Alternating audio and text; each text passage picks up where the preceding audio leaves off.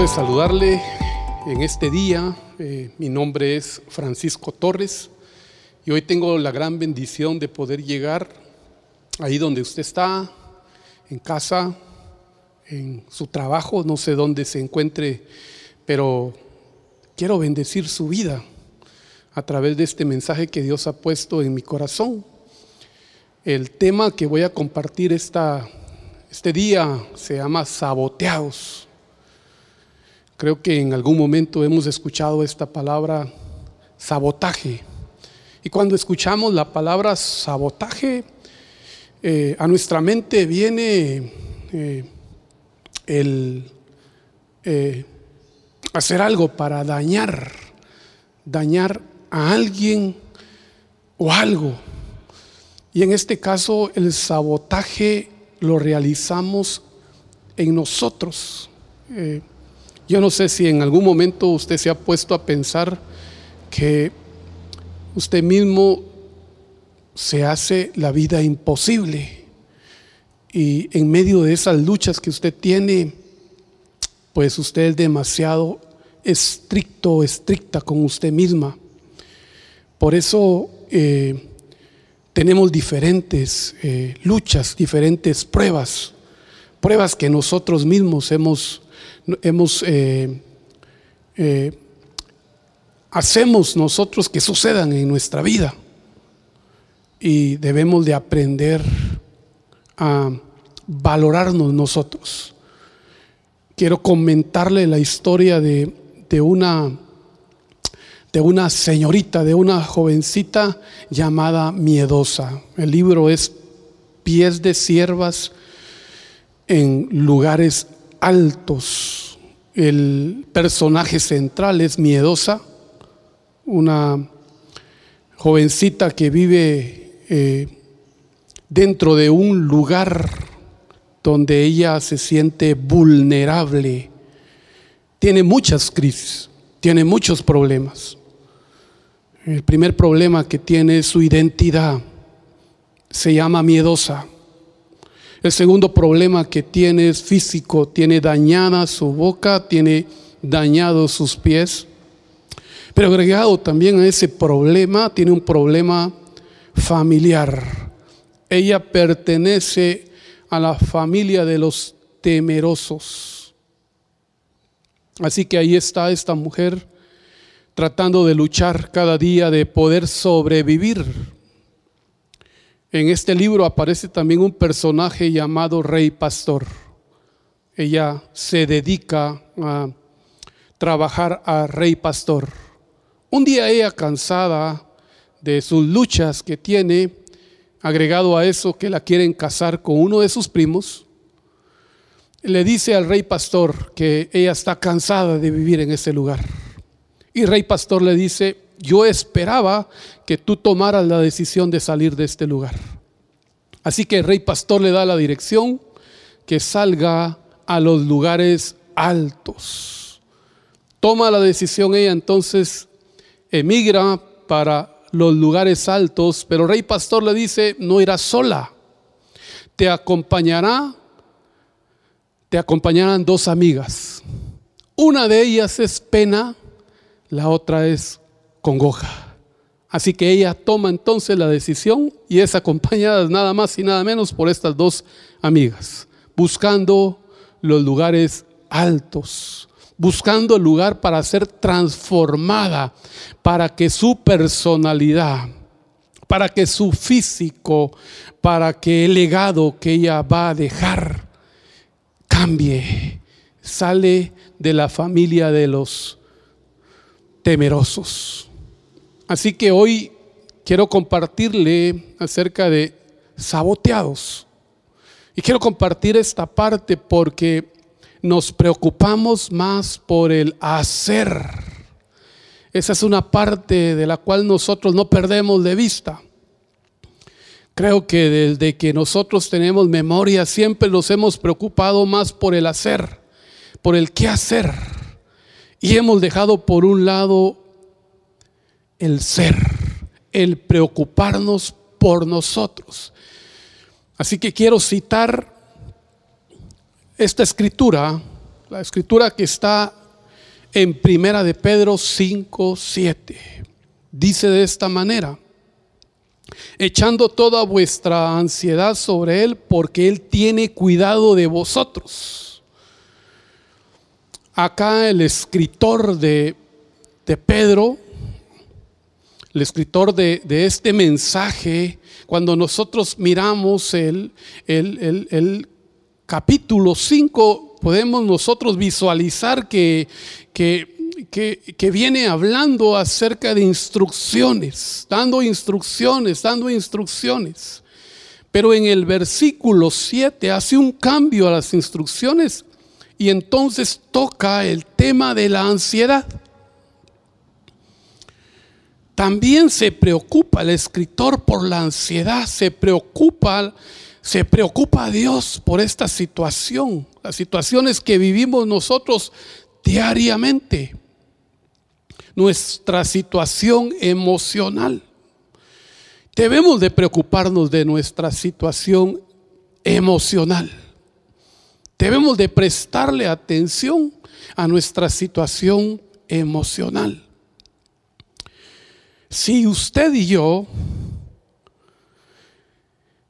lográramos obtener un, un título por las exigencias que nosotros mismos nos hacemos, Quizás nosotros saliéramos con buenos puntajes, con un galardón, porque somos muy exigentes y muy despreocupados en esta parte.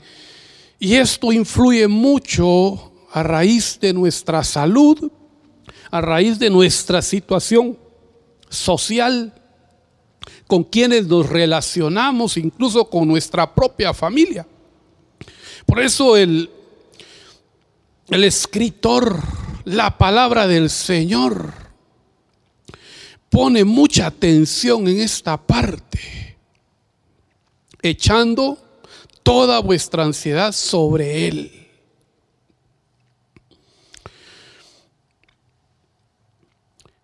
Este contexto nos habla de muchos consejos. Y aquí también nos está dando un consejo. Pero juntamente con este consejo tenemos una promesa. Y la promesa es que Él cuidará de nosotros. Esa es la promesa. Quiero que aprenda de esta promesa. Ninguna promesa omite una acción. Todas las promesas requieren una acción de nuestra parte. Aquí tenemos un problema. Porque cuando nosotros recibimos una promesa, algunas veces hemos dicho, yo hago mía esta promesa, esta promesa es mía, yo me aferro a esta promesa. Sin embargo, somos pasivos delante de la promesa y no miramos nada. Y pasan los días y pasan los meses y pasan los años y usted no mira nada en esa promesa que Dios le ha hecho a su vida. ¿Por qué? Porque usted ha sido pasivo o pasiva ante esta promesa. Por otro lado, también las acciones apresuradas pueden ser descalificadas. ¿Por qué le digo esto?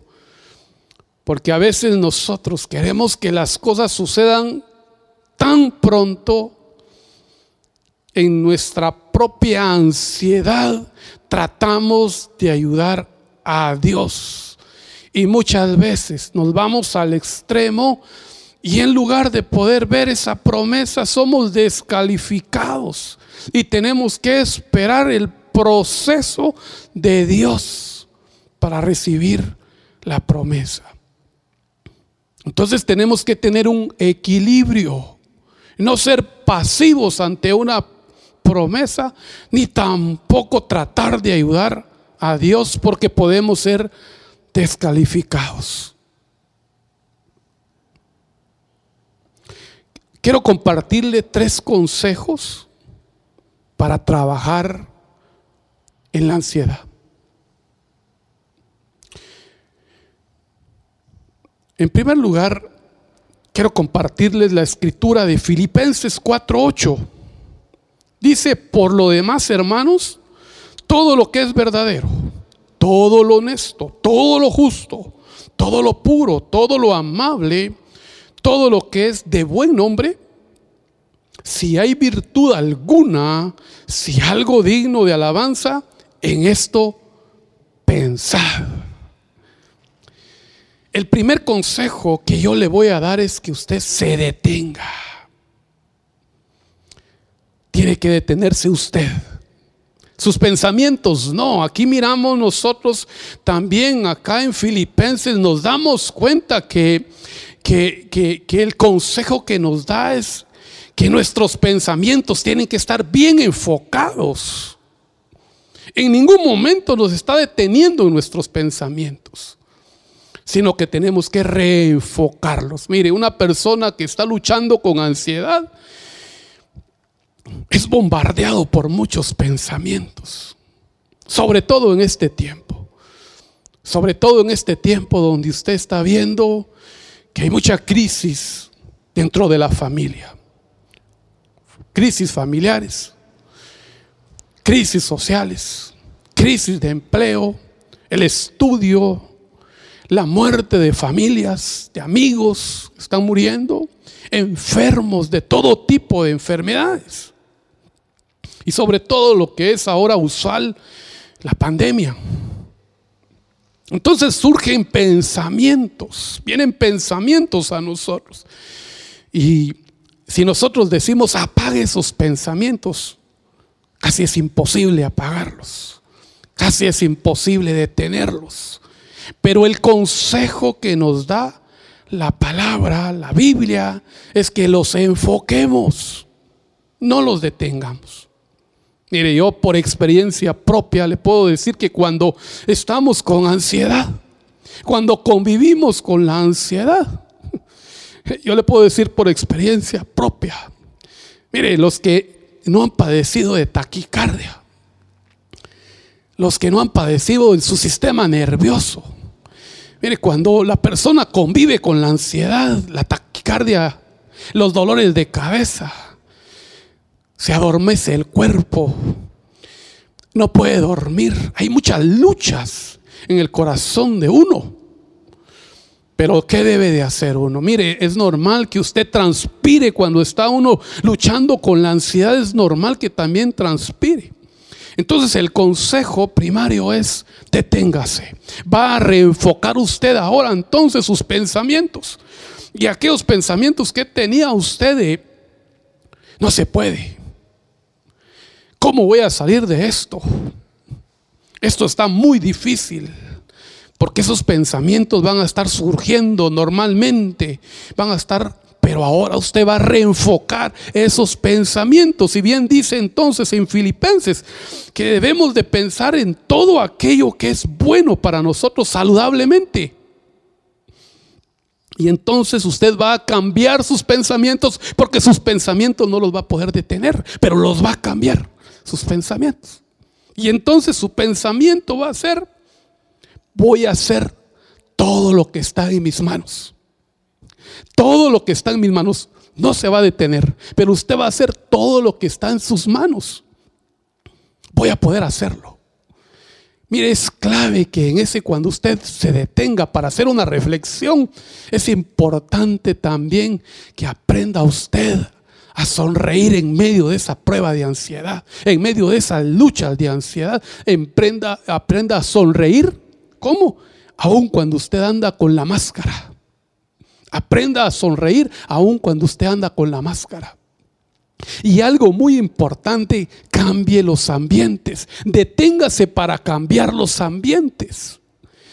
Trate de hacer ejercicio. Mire, cuando usted eh, tiene una crisis de ansiedad, quizás le suda el cuerpo, quizás transpira sus manos, ¿verdad? Pero haga algo, cambie también la transpiración por hacer un ejercicio.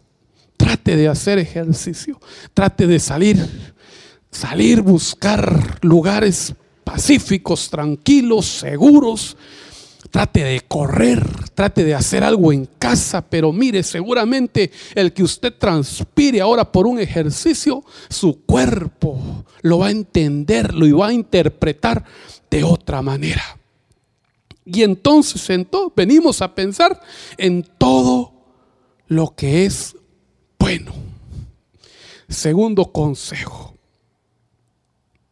Usted ya se detuvo. Ahora, ahora vamos a, a pensar. Ya usted se detuvo, entonces ahora tenemos que pensar. Y cuando pensamos, debemos de buscar ayuda. Ayuda. Busquemos ayuda. Y no le estoy hablando de que busque, aunque se puede, busque a un profesional, pero ¿sabe qué? Con su propia familia. Su propia familia le va a ayudar. Su propia familia le va a hacer entender que lo que usted está pasando, lo que usted está viviendo, aquella prueba o aquellas pruebas con las que usted está conviviendo, usted va a salir adelante. Y entonces empieza usted en ese analizar, en ese pensar, en ese diálogo que usted está haciendo interno, se va a dar cuenta que hay mucha gente alrededor de usted, sobre todo su familia, que le va a ayudar y que va a salir adelante. Por eso Efesios 4:32 dice, antes sed benignos unos con otros, misericordiosos, perdonándonos unos a otros como Dios también os perdonó a vosotros en Cristo.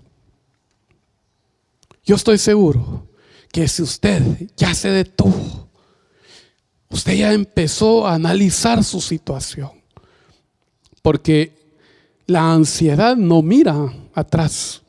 La ansiedad no tiene que ver con su pasado.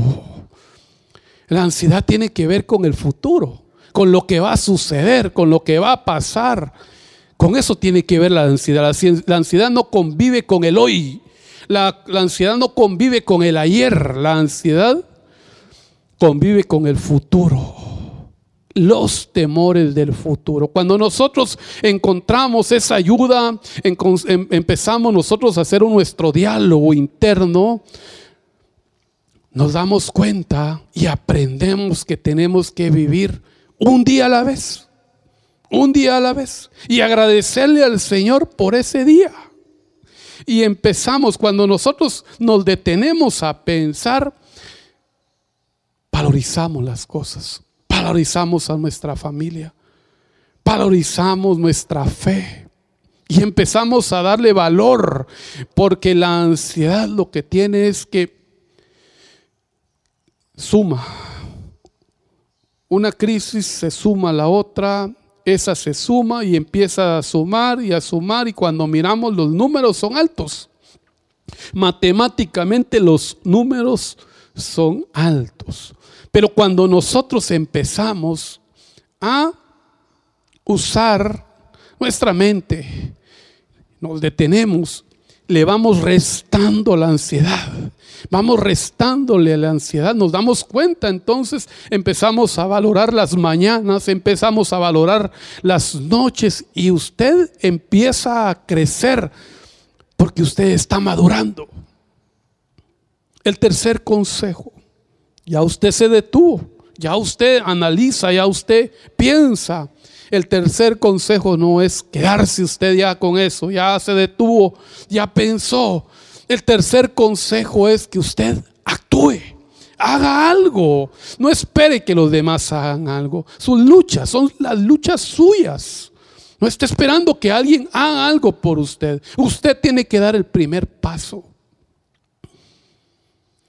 Entonces debemos de hacer algo. ¿Y qué debemos de hacer? Ahora entonces usted, con esos pensamientos, con esas ideas, ya tiene recursos para, para poder afrontarlo. Ahora entonces usted va a actuar. Y lo primero que va a hacer es planificar. Empiece a planificar. Busque ayuda para planificar, planificar su día. Tiene que vivir un día a la vez y tiene que planificarlo tal como es. No planifique usted para, ah, para el futuro, planifique para el hoy. ¿Qué es lo que va a hacer hoy? Y entonces agende lo que va a hacer hoy. Agéndelo.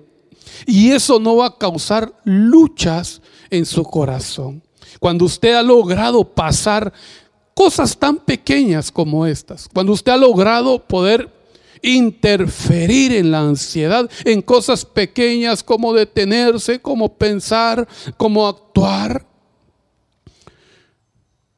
usted se va a dar cuenta que se está preocupando por el ser, por su ser, por lo que usted es. Hace muchos años tuvimos la oportunidad de realizar retiros espirituales y dentro de esos retiros espirituales tuvimos la bendición de contar con una señora que era de un pueblo, de un pueblo de lejano. No se me olvida el nombre, Chuabajito, de, pertenece a San Martín Gilotepeque. Y hacíamos nosotros actividades en Chimaltenango, en verbo Chimaltenango, y nos tocó que atender y servirle a esta mujer que tenía alrededor de 70 años. Finalizando el retiro, yo me acerqué para preguntarle cómo estaba. Y sus primeras palabras fueron, estoy agradecida, porque durante mi vida nadie se había preocupado por mí. Estos dos días que estuve yo alejada de casa y de mi familia me sirvieron para reenfocar mi vida.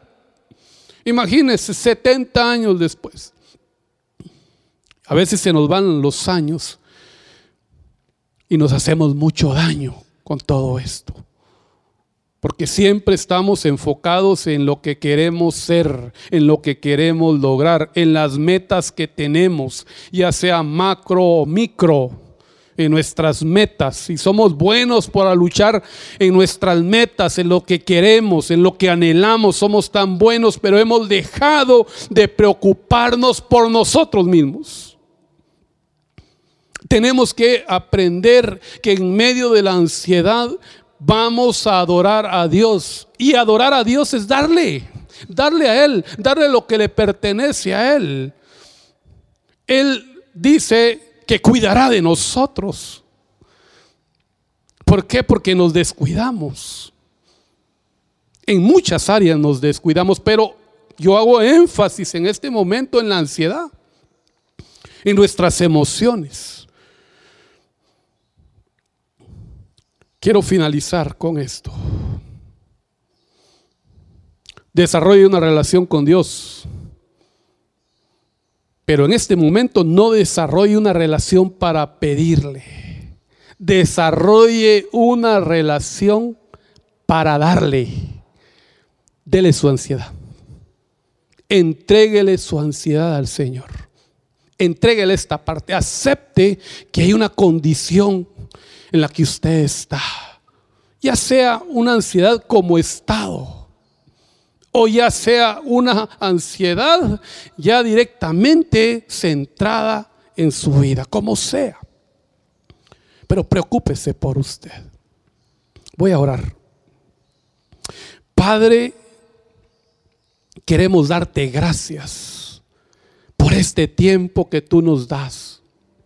Y queremos darte gracias especialmente porque tú tienes cuidado de nosotros en todos los sentidos yo estoy seguro, Señor, que muchas de las decisiones que nosotros hemos tomado, Señor, buenas o malas, estás tú. Pero yo quiero decirte particularmente, Señor, que muchas decisiones que yo he tomado mal o hemos tomado mal, Señor, aún en medio de esas, siendo tú, Señor, un caballero, pero siendo también soberano, nos has ayudado. Señor, hemos sido afectados familiarmente, hemos tomado decisiones en nuestra familia equivocadas. Y así, Señor, hemos tomado una serie de decisiones, los cuales ahora nosotros mismos, Señor, estamos siendo perjudicados. De alguna manera también, Señor, hemos tenido crisis en nuestra fe. hemos dejado en algún momento de creerte y hemos tenido, Señor, temores grandes. Temores, Señor, grandes que han afectado nuestra vida y nuestra salud. En este momento, Señor, queremos pedirte para que tú nos ayudes. Porque el único que nos puede sacar de esta crisis eres tú, Señor. Ayúdanos, Señor. En nuestro corazón necesitamos ayuda. En nuestra vida necesitamos ayuda. Y te damos gracias porque tú eres bueno, porque tú eres santo, porque tú eres perfecto, porque tú eres Dios. Gracias por estar con nosotros, porque eres nuestro Padre y tú nos amas. Gracias Señor, en el nombre de Jesús. Amén. Bendiciones familia, que el Señor esté con ustedes y ánimo. El Señor no nos va a dejar. Lo que Él comenzó en nosotros, Él lo va a terminar. Que el Señor le bendiga.